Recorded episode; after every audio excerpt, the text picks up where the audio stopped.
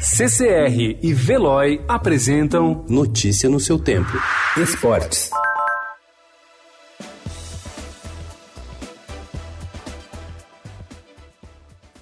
O prejuízo do novo coronavírus no futebol vai bem mais além do que somente paralisar os campeonatos. As previsões de especialistas em finanças são bastante sombrias sobre o quanto a modalidade vai se fragilizar e sofrer uma das maiores crises econômicas da história. Apenas as cinco principais ligas nacionais da Europa, Inglaterra, Espanha, Itália, Alemanha e França, podem ter um impacto do equivalente a 20 bilhões de reais se as disputas não puderem ser retomadas em breve segundo projeção da consultoria KPMG. Outra modalidade que vive pesadelos financeiros com o novo coronavírus é a Fórmula 1. Até agora, oito etapas do calendário foram afetadas pela pandemia, duas delas desmarcadas.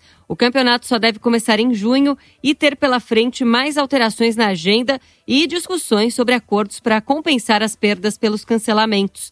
A preocupação da categoria é resolver as brigas com os organizadores locais dos GPs e as insatisfações das equipes. Cada etapa paga em média 160 milhões de reais por ano para a Fórmula 1 como taxa de promoção, valor que não é recebido em caso de cancelamento.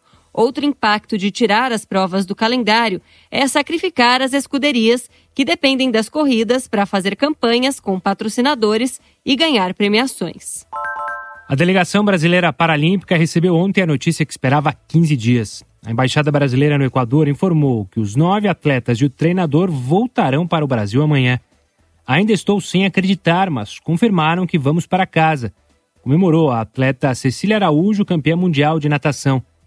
De acordo com o comunicado da embaixada, um voo da Gol será fretado para trazer de volta o time e outros brasileiros que estão em situação semelhante no Equador. A delegação faz parte do time de Indaiatuba de natação, que desembarcou em Cuenca no início do mês para treinar na altitude. A intenção era melhorar o preparo de olho na seletiva que começaria na última quinta. No dia 13, a disputa foi cancelada devido à pandemia. No dia seguinte, o Equador fechou o aeroporto nacional. Notícia no seu tempo. Oferecimento CCR e Veloy.